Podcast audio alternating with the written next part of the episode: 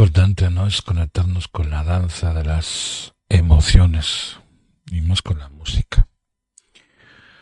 Sobre todo el aceptar algo que siempre creo que todos tenemos, que son las sombras o esa oscuridad que nosotros mismos no queremos ver en nosotros, ¿no? eres un poquito de esta temática que me parece súper interesante de, de Osho, de este libro titulado Meditación, la primera y última libertad, guía práctica para las meditaciones de Osho. Y hay una parte del libro que habla sobre escuchar únicamente. Y es algo así.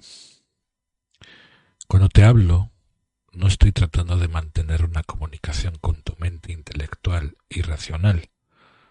Mi propósito es único. Utilizo palabras solamente para crear espacios de silencio. Las palabras no son lo importante. Por eso puedo decir cualquier cosa, aunque sea contradictoria, absurda o incoherente. Porque mi propósito solo es crear las pausas. Las palabras son secundarias. Los silencios entre palabras son lo principal. Solo es una estrategia, solo es una estratagema para darme una vislumbre de lo que es la meditación. Una vez sepas que tú puedes hacerlo, habrás hecho un largo viaje en dirección hacia tu propio ser. La mayor parte de las personas no creen en la posibilidad de que la mente puede quedarse en silencio. Y puesto que no lo creen, no lo intentan.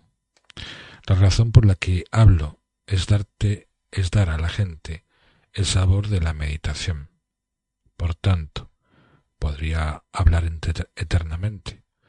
No importa lo que diga, lo único que importa es que te estoy dando unas cuantas ocasiones para permanecer en silencio. Lo que al inicio te resulta difícil, conseguirlo por ti solo. No puedo forzarte a permanecer en silencio, pero sí puedo crear una argucia para que espontáneamente estés obligado a estar en silencio. Mientras estoy hablando, cuando a mitad de una frase estás esperando la siguiente palabra, lo único que le sigue es un espacio de silencio.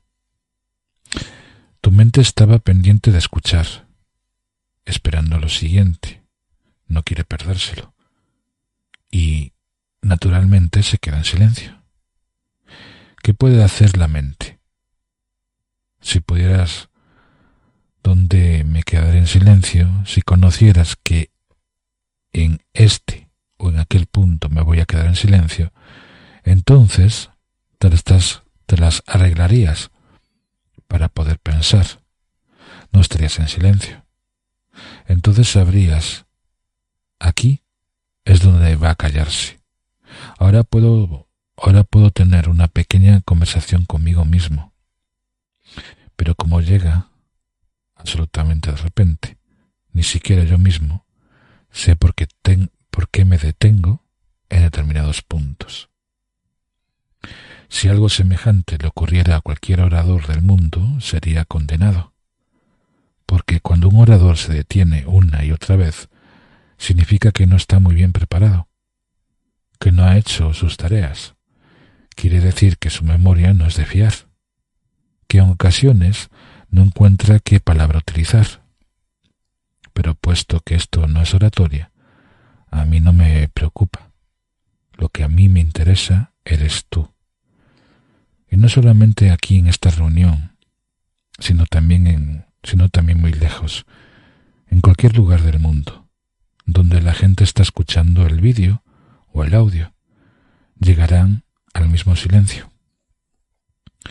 Mi éxito no consiste en convencerte. Mi éxito no consiste en darte el auténtico sabor para que puedas confiar en que la meditación no es una ficción, que es el estado de la no mente, no es solamente una idea filosófica, sino una realidad, que tú puedas conseguirla y que no necesites de ningún de ninguna preparación mental. Cuando escuchas meditamente, meditamente comprendes. Cuando escuchas concentradamente, aprendes.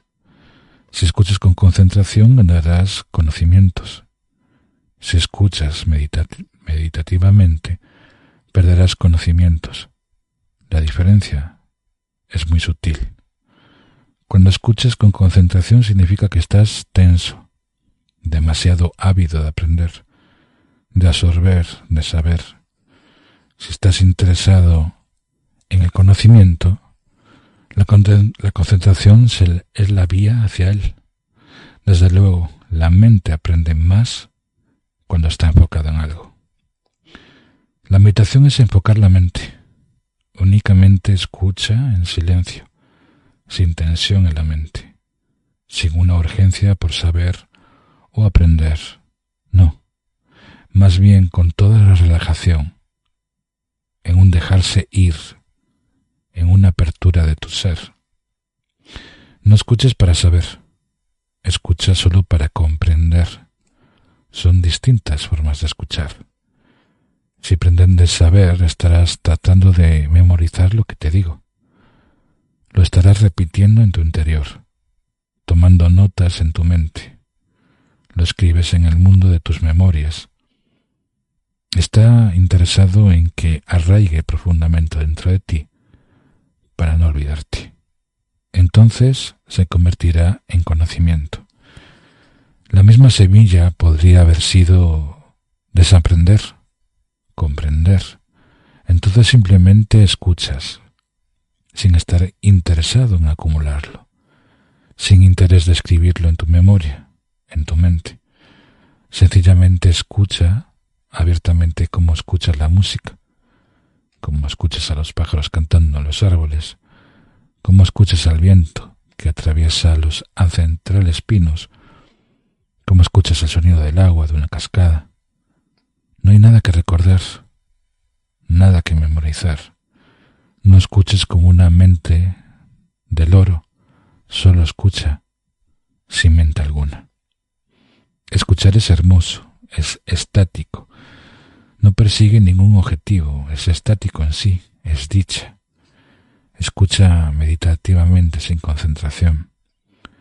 Todas las escuelas, colegios y universidades enseñan la concentración porque su objetivo es memorizar. Aquí el propósito no es memorizar, no es en absoluto aprender. El objetivo es desaprender. Escucha en silencio sin pensar que lo olvidarás. No hay necesidad de recordarlo. Solo tienes que recordar lo que es basura, porque continuamente te olvidarás de ello. Cuando oyes la verdad, no necesitas recordarlo, porque no puede olvidarse. Quizás no puedes recordar las palabras, pero te acordarás de la esencia, y no será parte de tu memoria, será parte de tu ser. No te han enseñado el arte de escuchar. Nadie te ha dicho cómo escuchar. Cuando fui al profesor de filosofía, esto fue lo primero que hice en todas mis clases. Cada año, durante el primer mes, no nos enseñaba nada. El primer mes aquellos que querían participar en mis clases tenían que aprender a cómo escuchar. Algunos alumnos protestaban. Esto no forma parte del programa de estudios de la universidad. En ningún lugar se menciona que durante un mes tengamos que aprender a escuchar. ¿Qué es esto de pedir a tus estudiantes que permanezcan sentados y aprendan a escuchar durante un mes? Me preguntó el rector. ¿Qué puedo hacer? Contesté yo. Tengo que enfrentarme con toda esta carga de vuestra sociedad. Habría sido más fácil si lo hubiesen hecho antes durante su educación, pero todos ellos oyen perfectamente. Sus oídos son perfectos, dijo. No son una cuestión de oídos, le contesté. Puedes oír cualquier cosa mientras estás pensando por dentro. Entonces, ese pensamiento se mezclará con lo que estás oyendo. Está contaminado, corrupto. Así pues, lo que estás llevando contigo, como si lo hubieras oído, no será lo que se ha dicho, será algo distinto. Incluso puede ser justo lo contrario. En tu interior tienes prejuicios que filtran todo lo que pasa por tus oídos, impiden todo aquello que se, se va contra sus prejuicios y solamente permiten lo que se les apoya. Y podría seguir leyendo este libro, ¿no? Y, y, es algo que muchas veces yo pienso, sobre todo cuando de repente entramos en esos estados meditativos, ¿no? Y llegamos a, a la escucha interna, ¿no? Más que el oír. Yo siempre digo que nos pasamos la vida oyendo a personas y pocas veces escuchamos realmente las cosas, ¿no? Porque escuchar significa prestar atención. Podemos estar mucho tiempo escuchando, o más bien oyendo a alguien, y no tener la atención necesaria para permitirnos descubrir y reconocer y quedar, quedarnos con determinados detalles, porque en la escucha atenta podemos descubrir no solo la, la comprensión y hasta qué punto de esas palabras podemos retener muchas cosas en nosotros. ¿no? Curioso, ¿no? Como, como de repente Internet se va acolapsando poquito a poco, ¿no? Porque pocas veces el prestar atención a las cosas tiene que ver mucho con la educación de nuestro cerebro. Si nosotros educamos a nuestro cerebro a estimularlo, a reconocerlo, a escucharlo, vamos a entrar más en ese estado de meditación, ¿no? O ese estado meditativo. Y eso es lo que le pasa a muchas personas que de repente se van a, a un retiro, ¿no? Con los monjes, con personas que siempre han estado en esos momentos de silencio completo, ¿no? Donde muchas veces la creatividad ese estado de conciencia elevado te puede llevar a comprender todas esas preguntas como yo siempre digo, ¿no? De nosotros mismos. Y puede ser algo que conlleve también a algo interno para conectarnos con el ser. Y conectarnos con el ser también tiene que ver mucho con la conexión entre el alma, ¿no? Y el espíritu de cada uno de nosotros porque al final es como un viaje interno a, ese autodescubrimiento, a esa expansión, a ese quién soy yo, por qué estoy aquí, qué es lo que quiero de mi vida, ¿no? Todas esas respuestas que cualquier persona que entra dentro del crecimiento personal, dentro de la meditación, dentro de esa búsqueda de reconocerse y reconocerte, ¿no? Porque es como de repente verte al espejo y puedes ir más allá de lo que estás viendo. Puedes ver un rostro, puedes ver una cara, unos ojos, ¿no? Pero cuando uno realmente hace esa indagación en uno mismo, puede descubrir muchas cosas. Porque llegan a estados más profundos. Lo que pasa que el adentrarse a ese espacio de conocimiento puede llevar muchos conflictos internos, muchas sombras, muchos momentos que la mente quiere protegerse, ¿no? El, no reconocer esas cosas que no nos gustan de nosotros mismos, ¿no? Porque seguramente que más de uno va a descubrir muchos momentos que quieren taparlo, porque no quieren que eso salga, ¿no? Y ahí tiene que ver también mucho lo que se ha llamado como personalidad. Y la personalidad va cambiando. No por el entorno, sino por nuestras propias experiencias de vida. Con las personas que nos juntamos, con las personas que conversamos.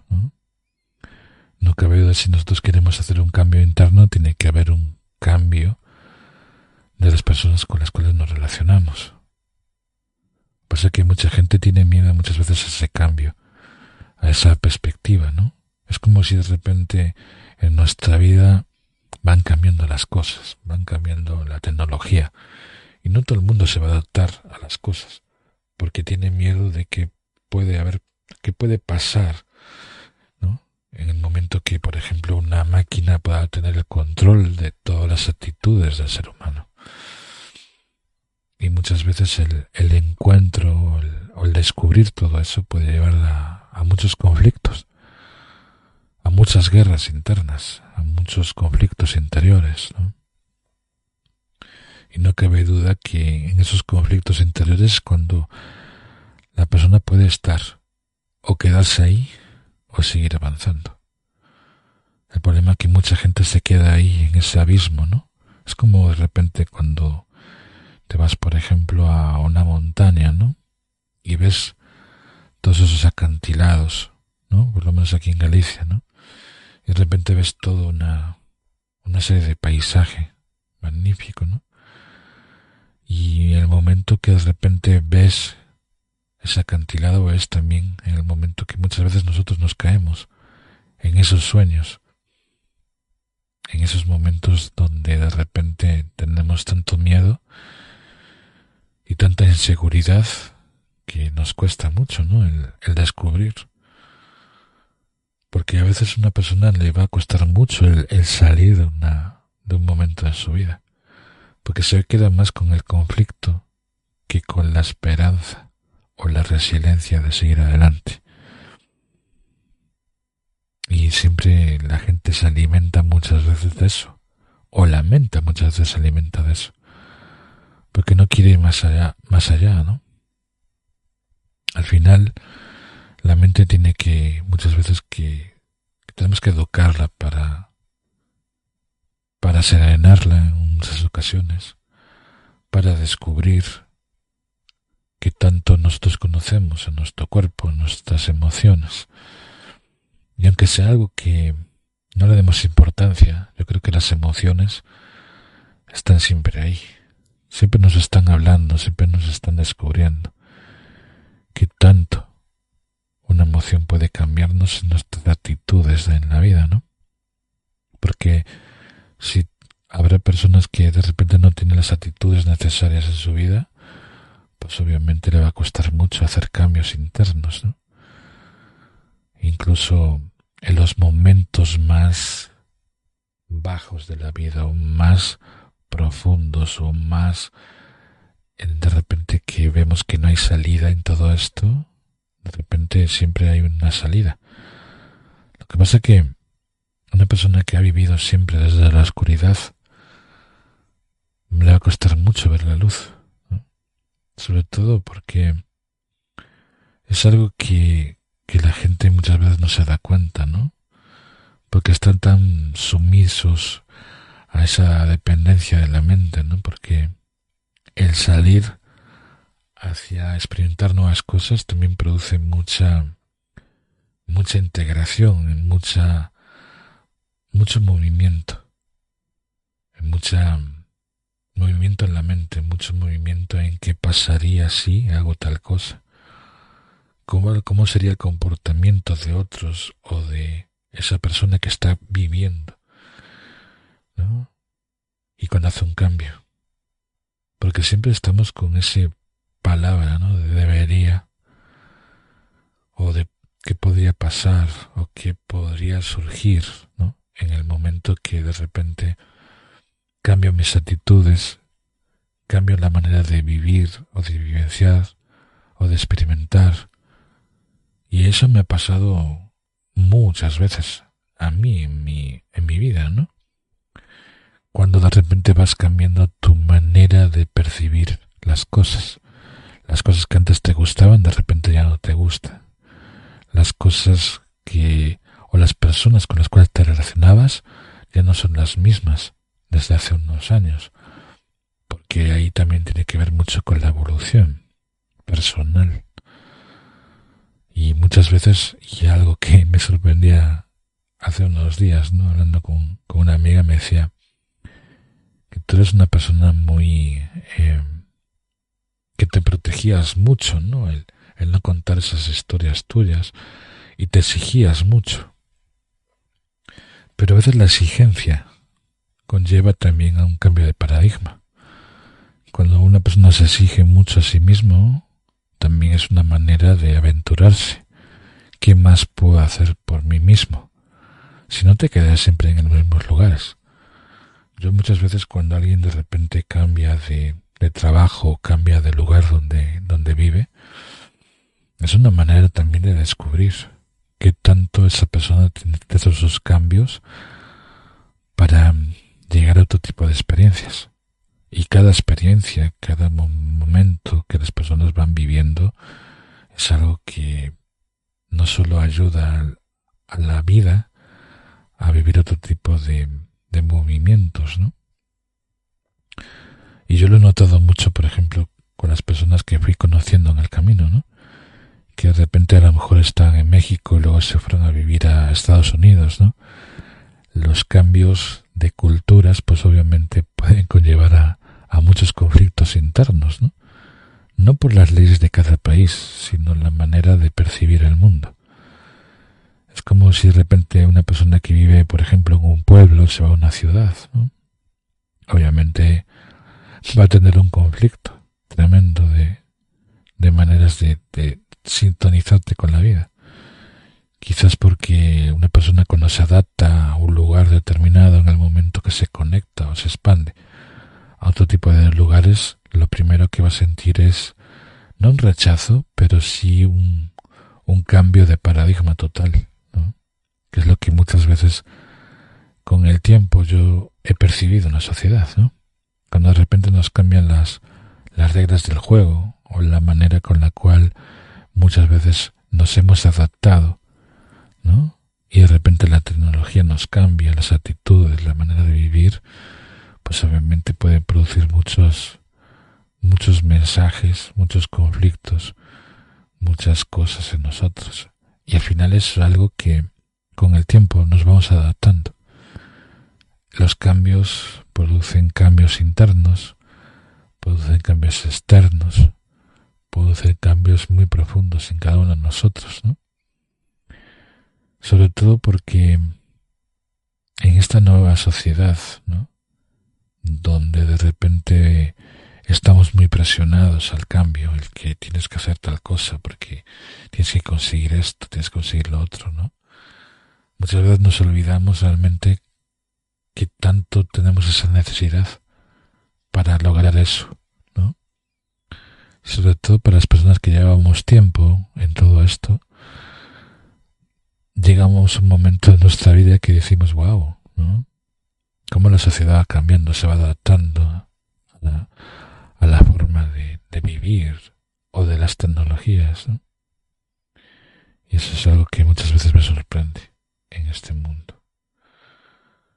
Entonces, pues bueno, os dejo esa pequeña reflexión de oso de este libro que os recomiendo que como os digo se llama Meditación la primera y última libertad y tocamos un poquito este tema de escuchar únicamente y es algo que deberíamos muchas veces hacer ¿no? el reconocernos el tomarnos el tiempo el espacio de cada noche no solo analizar las cosas que tenemos en nuestra vida el descubrir, y agradecer las cosas que hemos logrado, ¿no? Y sobre todo abrirnos las puertas a la escucha atenta. Porque cuando tú escuchas, muchas veces vas a descubrir cosas que en algún momento no has dado la importancia necesaria. En el momento que descubres que hay en ti, puedes abrirte a muchas puertas que muchas veces no te das cuenta de que existen. Que tengáis linda madrugada. Feliz fin de semana a todos. Gracias por ser, pero sobre todo gracias